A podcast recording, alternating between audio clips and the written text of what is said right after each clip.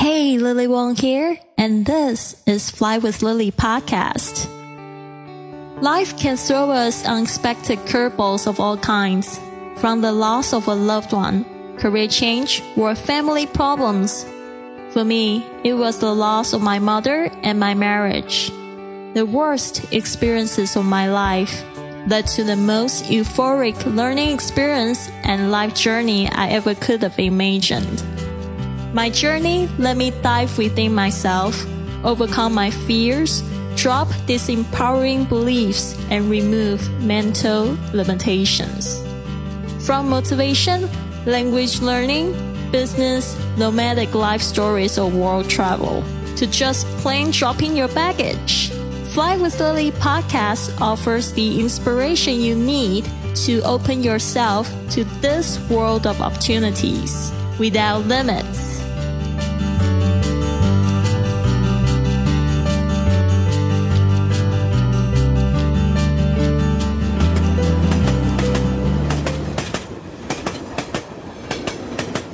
The only trip you will regret is the one you don't take.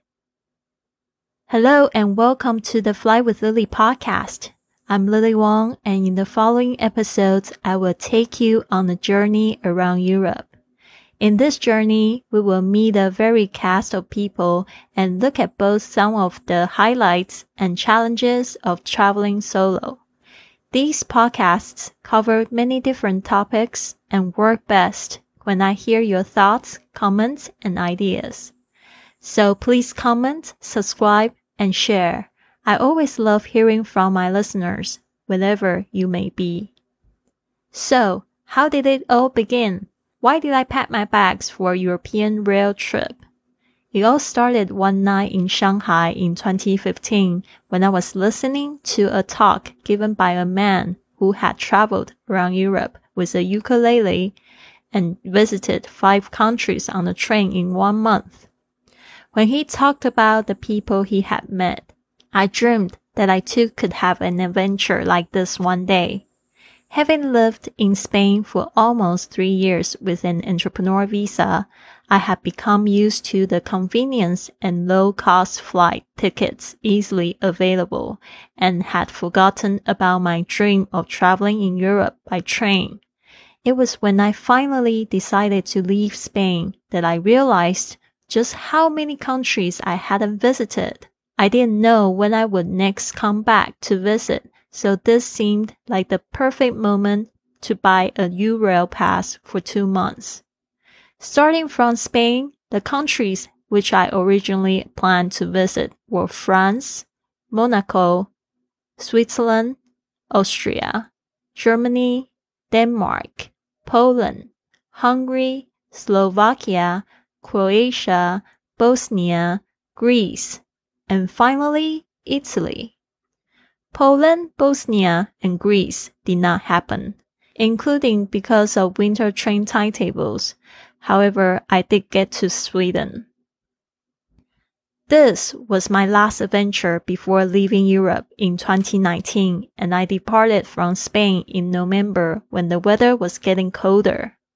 I used couchsurfing to stay in strangers' places and get to know people in the cities I was visiting. In two months, I was in 12 countries across Europe.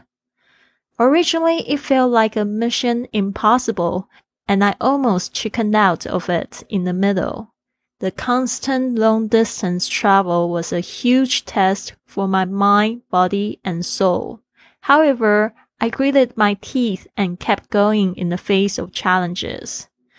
Although the pandemic has been slowing down globally, in Taiwan, the infection rate has gone up. At this time, I'm living in a hillside village in Taiwan, and this has given me the calmness and space to begin writing. I wrote the English version first and edited with the assistance of my English teacher Oliver before translating it into Chinese. So listeners, get yourself a drink of your choice, make yourself comfortable and buckle up because we are flying off on our European tour with Lily. Stay tuned. there's much more to come. In the next episode, I'll be taking a closer look at reasons why I decided to leave the beautiful country of Spain and how I overcame the fear associated with this departure. This has been another episode of the Fly with Lily podcast. So what now? Go to flywithlily.com to download my gift for you to help work on your abundant lifestyle or contact me directly for a consultation. This show takes a lot of work and planning, so if you enjoyed it, please consider a five star review on iTunes, following on Facebook and Instagram at Fly with Lily, or come up and give our crew a hug on the street when you are on your journey. Thanks for listening, and remember, life's curveballs can be your best opportunities.